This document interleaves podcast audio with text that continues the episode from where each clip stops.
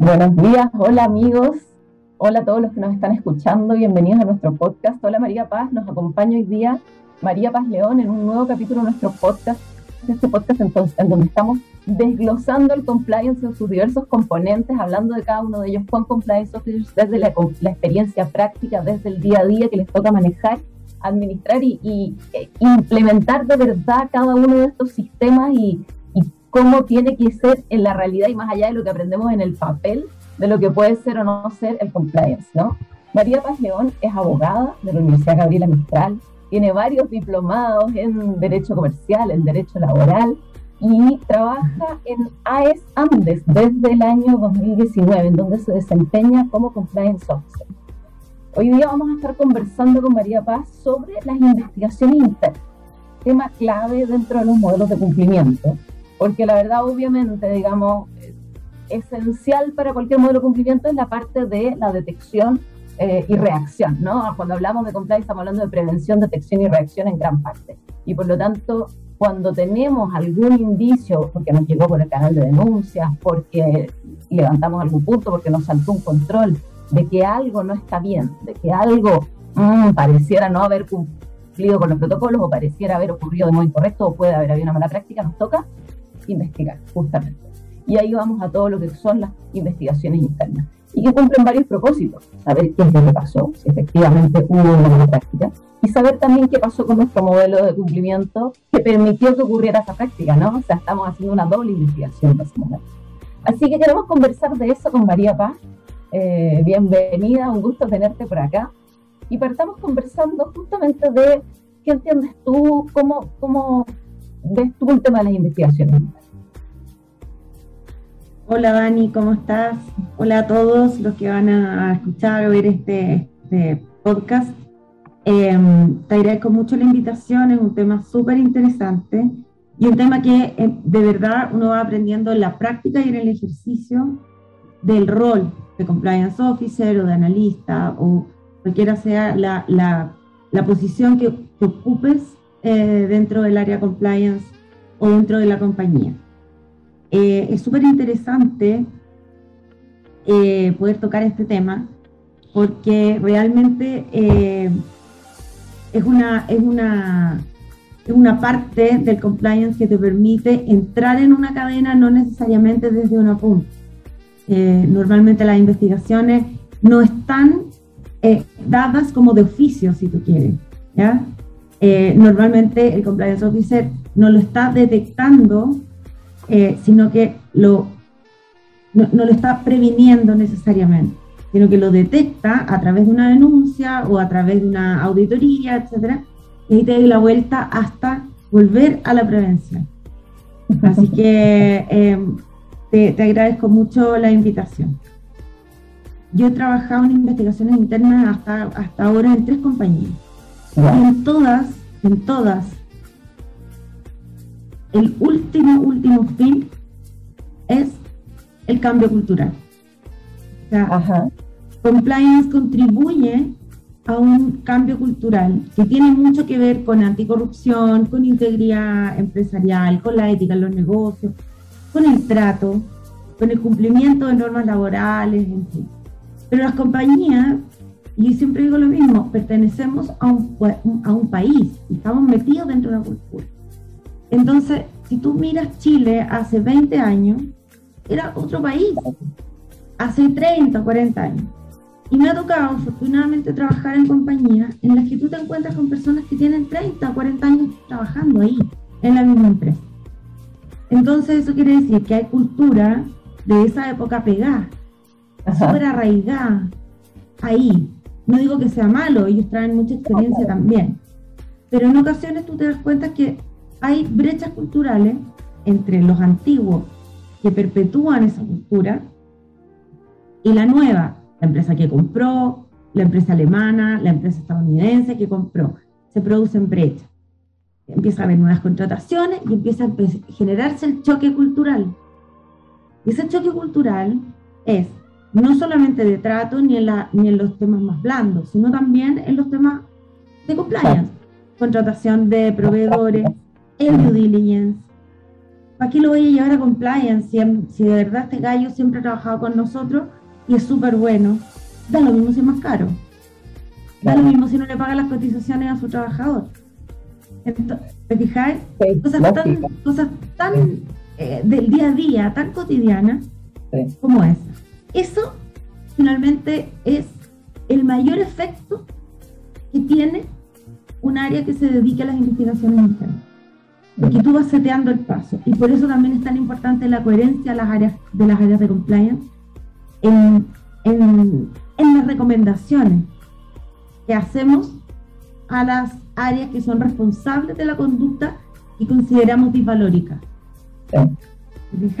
Entonces, con esa coherencia, con la detección, con la investigación adecuada y con un, y con un paso rápido, porque también es importante que las investigaciones se hagan de manera rápida, oportuna, con sentido de urgencia. Mira, yo te diría que es más importante la denuncia oportuna que la investigación rápida, porque muchas veces lo perfecto es enemigo lo bueno. Y yo peco muchas veces de ser muy profunda en la investigación para entender si de verdad estamos investigando bien. Eh, a veces me tomo hasta el tiempo de cambiar de opinión, de parar, de respirar y de, y de, y de darle un, segundo aire y, darle un segundo aire al, a la investigación y a lo que se está evaluando o que estamos investigando. Eh, pero, pero como te digo, el cambio cultural es algo en lo que realmente una, un proceso de investigación eh, interna impacta. Y se nota. Me parece súper súper importante lo que estáis diciendo, porque yo creo que muy poca gente ve que detrás de un proceso de investigación lo que hay es desarrollo de cultura. Lo que ven probablemente, y sobre todo cuando una jefatura llega y te dice, oye, es que tengo un tipo que, que hizo tal cosa, no sé qué, necesitamos investigar por la que echar. ¿no? Cuestiones así que pasan. Y que en realidad lo que está en la cabeza seguramente del que trae el tema es tenemos que tener los antecedentes suficientes para poder despedir a tal persona porque no sé qué. Y pues, no, lo que estamos haciendo es algo mucho más profundo. Lo que estamos haciendo es algo que tiene un impacto en la organización, que no estamos como haciendo un papeleo por hacer para justificar un eventual despido de alguien que efectivamente incurrió en una mala práctica. Bien, es importante, pero lo que tú estás diciendo es algo mucho más profundo, mucho más a largo plazo, que, que, que además explica por qué uno se mete en las investigaciones como tan minuciosamente, tan profundamente, no solamente para ver, bueno, pasó o no pasó el hecho, mucho más que eso, ¿no? Es que por eso te digo, la, denuncia es síntoma de que hay algo que está ocurriendo, pero también es síntoma de que hay algo que está ocurriendo reiteradamente, porque las personas en las organizaciones no denuncian como quien, como un ciudadano cualquiera que denuncia que le robaron el teléfono, o que entraron a robar a la casa, o que no. Las personas normalmente en, las compañías denuncian cuando ya están hasta acá, cuando han visto esto varias veces o cuando han sido maltratados en reiteradas oportunidades o cuando se dan cuenta que hay una persona, a veces ni siquiera son ellos los afectados por la situación. Hay una persona que en reiteradas oportunidades ha hecho esto, nadie hace nada, han pasado tres compliance officers por esta oficina y de verdad, tú te das cuenta que hay sospechosos de siempre.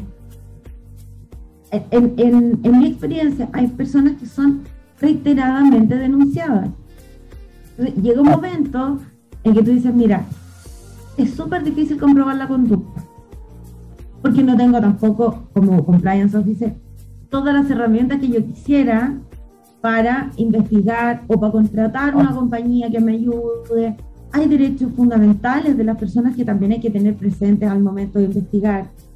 Eh, pero te das cuenta que culturalmente hay algo que está fallando. Organizacionalmente hay ciertas em, como anomalías organizacionales que permiten que esto ocurra. Personas que tienen eh, cierto determinado rango en la compañía, determinado nivel jerárquico, pero se les delega un montón de responsabilidad por parte de, de, los directivos, de la alta gerencia, confiando en que lo van a hacer bien porque llevan muchos años en la compañía. Pero las cosas funcionan porque las hacen a la fuerza. Las cosas funcionan porque gritan. Las cosas funcionan porque maltratan a los trabajadores. Y compliance no solamente se trata de temas de corrupción ni de un adecuado due diligence del proveedor. También se trata de que la compañía trabaje con gente que esté tranquila trabajando de que confíe en la empresa en la que está trabajando. Entonces, la denuncia, el caso, la investigación, es una parte, digamos, ah. del, del, impacto. Pero lo que nosotros queremos hacer en compliance, en particular en mi, en mi caso, es generar una olita, ¿no? Como tiráis la piedra en el agua, listo, se hundió. Pero la olita, que se sepa que hubo una investigación, que estas son las medidas que tomamos, si detectamos algo para recursos humanos, traemos a recursos humanos, oye, mira, nosotros creemos, hacemos una sugerencia respecto de lo que está pasando. Yo te quería preguntar de esa parte un poco más práctica, como decías tú, bueno, tenemos que investigar y, por supuesto tenemos restricciones y tenemos que resguardar los derechos fundamentales de los trabajadores y cuando tiene impacto en temas de, eh, laborales llamamos recursos humanos. Los procesos de investigación tienen eh, varias complejidades, no es fácil llevar adelante un, proceso de investigación. Y no es, no es fácil además seguramente en empresas multinacionales en donde eh, en, la matriz seguramente en otro país tienen otras lógicas, tienen otras formas de llevarlo adelante y uno tiene que además adecuarlo, mira, aquí lo podemos hacer de este modo, no lo podemos hacer de este otro, esta es nuestra forma, de acuerdo a la legislación nacional, también tienes como cierto, cierto ambiente en donde te desenvuelves.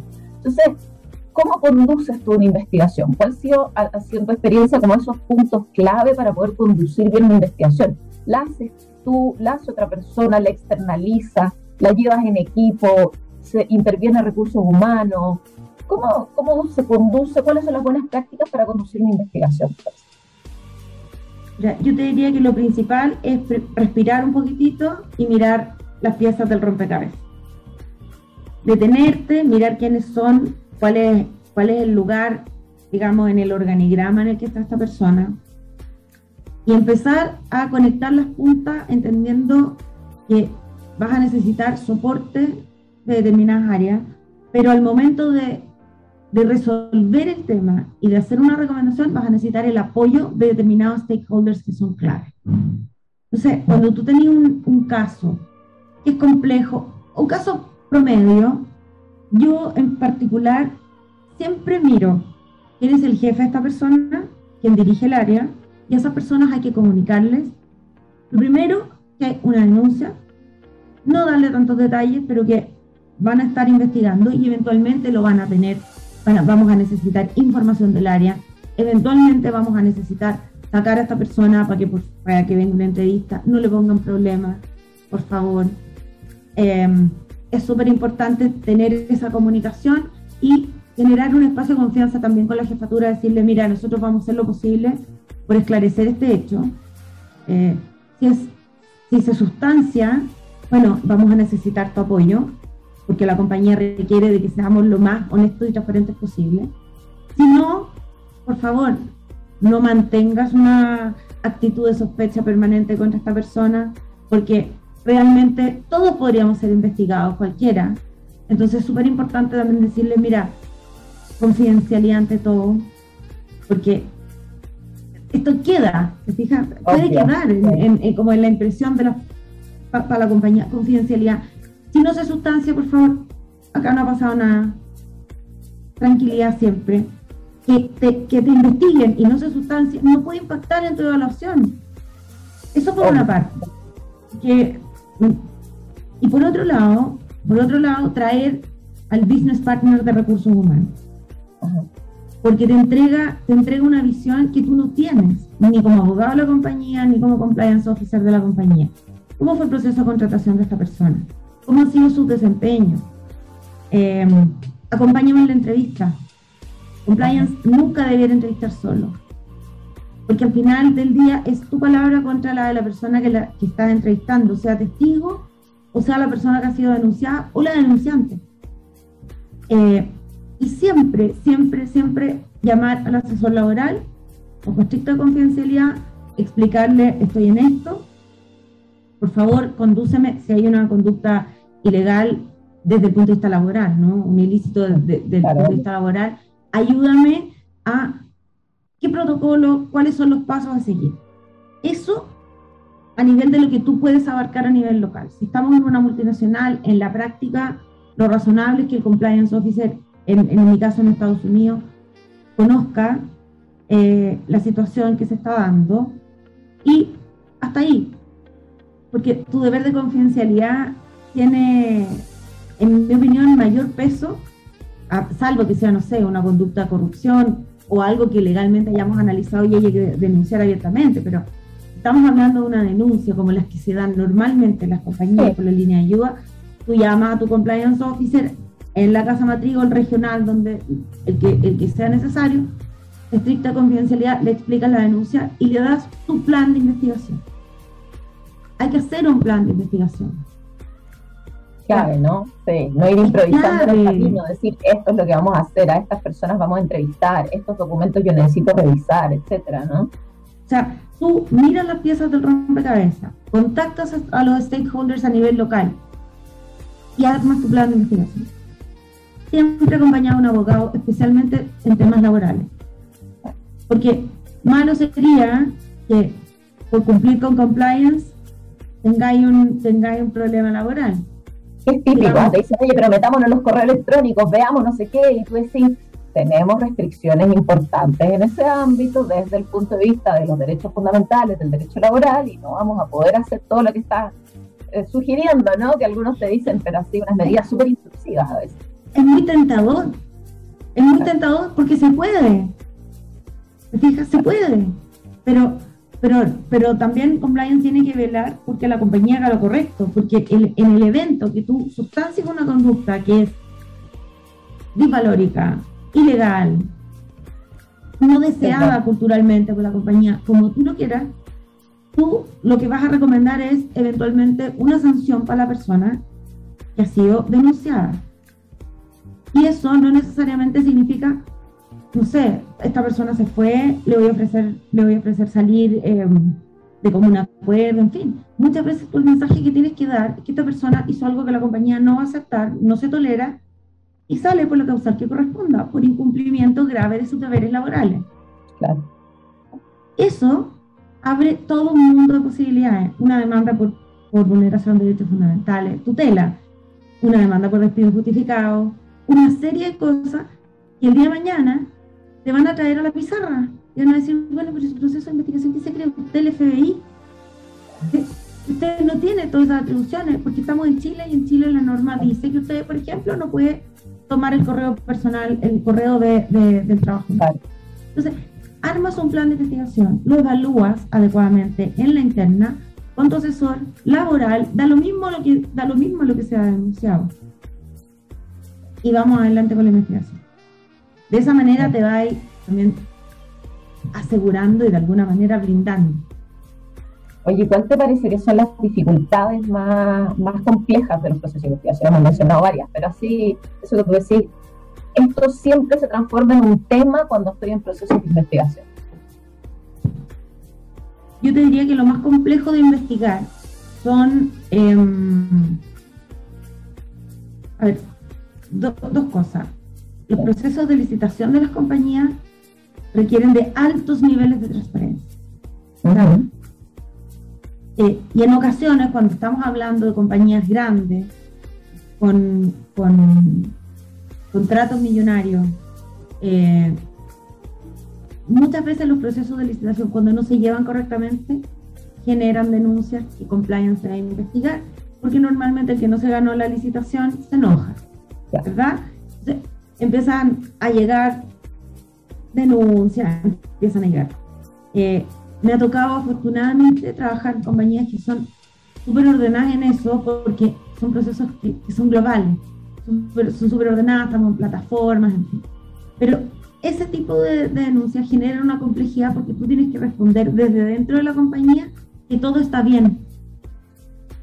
Entonces le tienes que decir, mire, vamos a, eh, vamos a investigar, pero la conclusión es que de todos los puntos que tú trataste de unir, te das cuenta que era un proceso de licitación. Eso es difícil, genera una complejidad porque hay poca credibilidad de afuera, ¿no? Hay poca credibilidad. Pero bueno, son gajes del oficio y es parte de. Eso hacia afuera. En la interna muchas veces ocurre, y que yo creo que esta es una, una, una cuestión de complejidad que le puede ocurrir a muchos, pero para mí lo principal es, de nuevo, el tema cultural.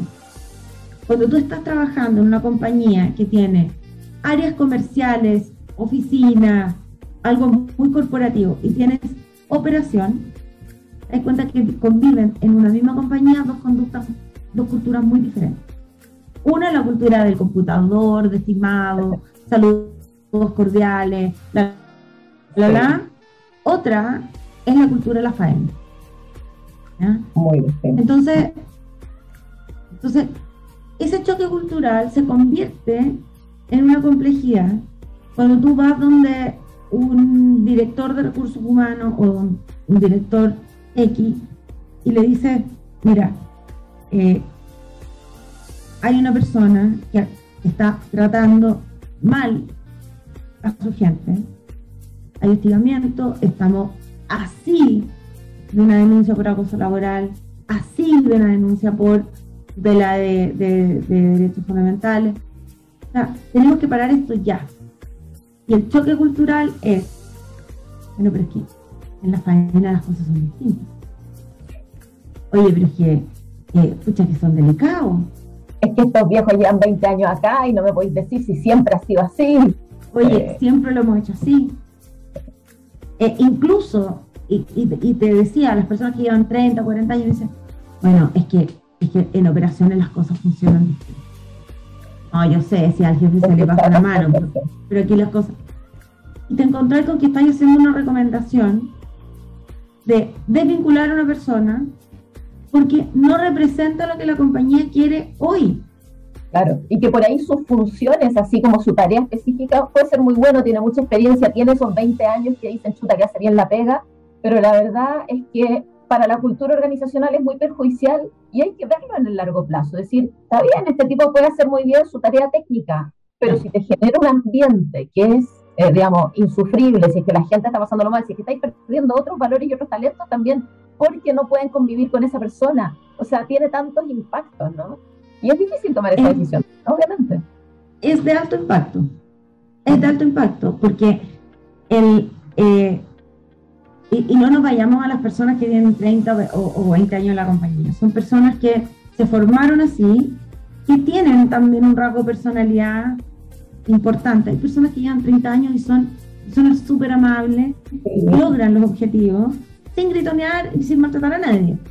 Entonces, te das cuenta que te das cuenta que el factor cultural tiene mucho que ver con que, oye, la operación es así. No, es que la faena es así. No es que estos gallos, si tú no lo, si tú no lo picoteas y no cumplen. Hay creencias que limitan el desarrollo cultural de la compañía y que hay que, y que, hay que empezar a poner de manifiesto y hay que empezar a poner sobre la mesa. Para eso ayuda el tema de investigaciones internas.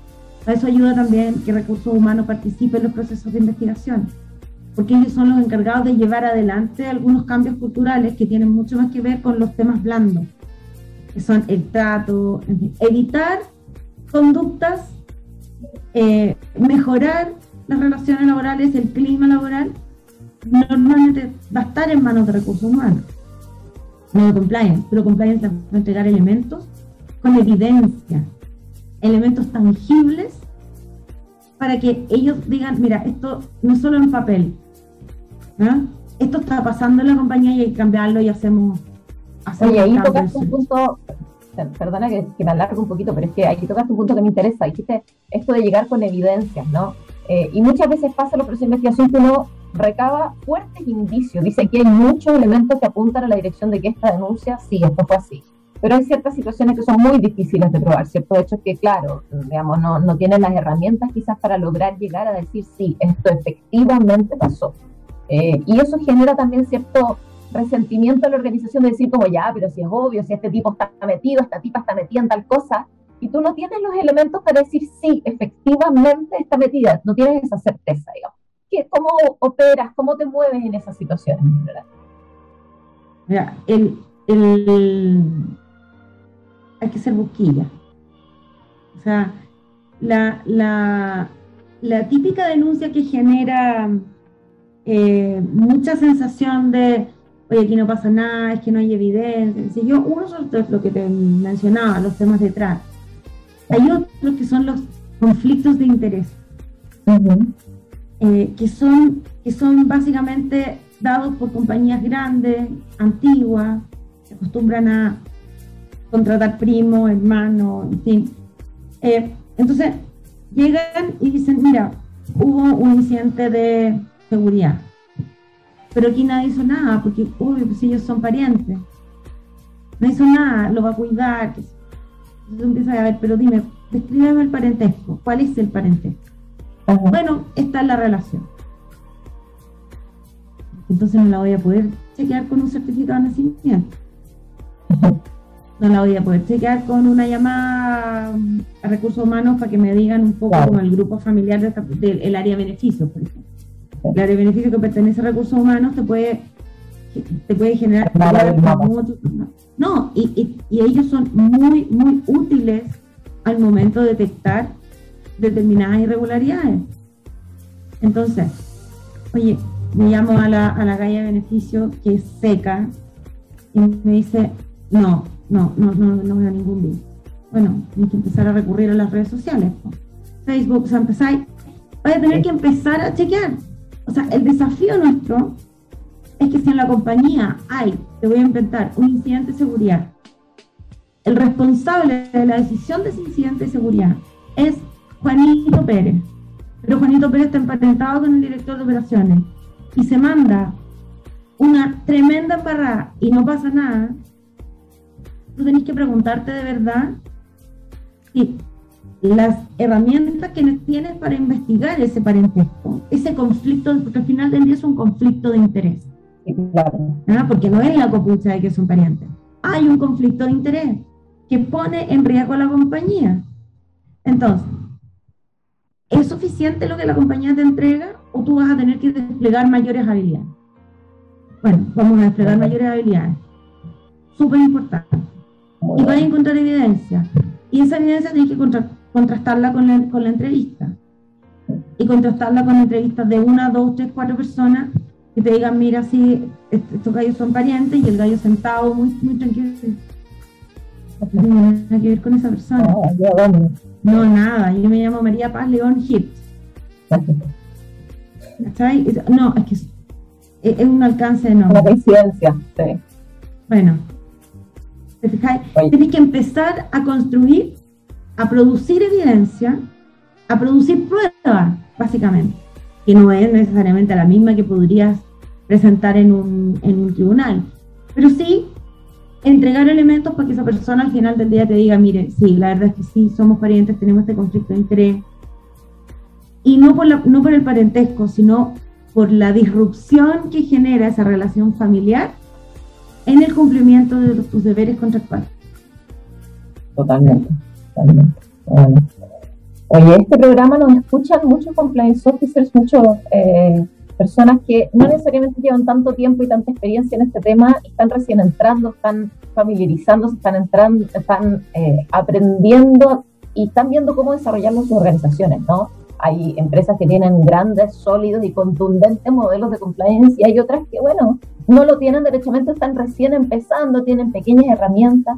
Eh, has dado muchas sugerencias, muchas buenas recomendaciones, buenas prácticas. La verdad que ha sido una tremenda buena eh, conversación pero quiero así el, minuto final, micrófono abierto, ¿qué, ¿cuáles son tus tips? Así, el dato para el, oficial de cumplimiento que está empezando, que dice, bueno, yo me toca hacer mi primera investigación, no me había tocado enfrentarme a esto antes, mi canal de denuncia finalmente se activó, lo tenía eh, nuevecito de paquete, digamos, y ahora tengo una denuncia que investigar. ¿Cuál es el tip, la sugerencia? Mira, lo primero es el entender el área de donde viene. Es decir, le dicen el área de operaciones es entender el organigrama y cómo funciona. Eso como parte del, como parte de el insumo necesario para poder hacer una recomendación al final del día. Pero ya, ya lo hablamos antes, tú tienes que sentar y armar un plan de investigación. O sea, ese plan no está escrito en piedra, no, pero armas un plan de investigación. La mayoría de ello, y para algo, por algo algunos somos abogados, tenemos una idea de cómo empieza y cómo termina una investigación. Entonces, armas ese mapa, tienes, tienes necesariamente que contar, investigar solo no se puede, necesariamente tienes que contar con socios clave, recursos humanos, auditoría, control interno, quien sea, que te ayude a leer un balance, un estado financiero, cosas. Reconocer cuáles son mis límites. De todas maneras, reconocer cuáles son tus límites en términos, de, formación, en términos, en términos técnicos.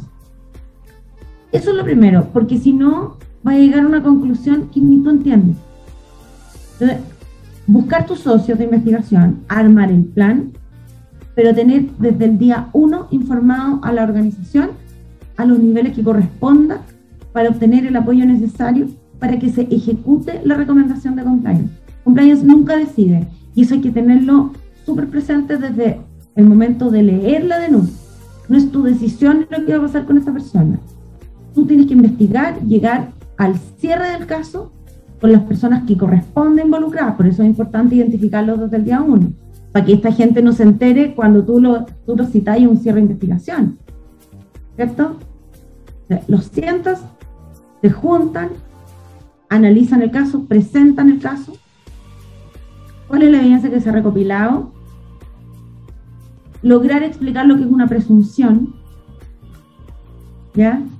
Es súper importante que las personas que van a tomar la decisión entiendan que no siempre van a tener una cámara que filmó a Perico robando. No la mayor parte de las veces no la van a tener. Nunca la van a tener.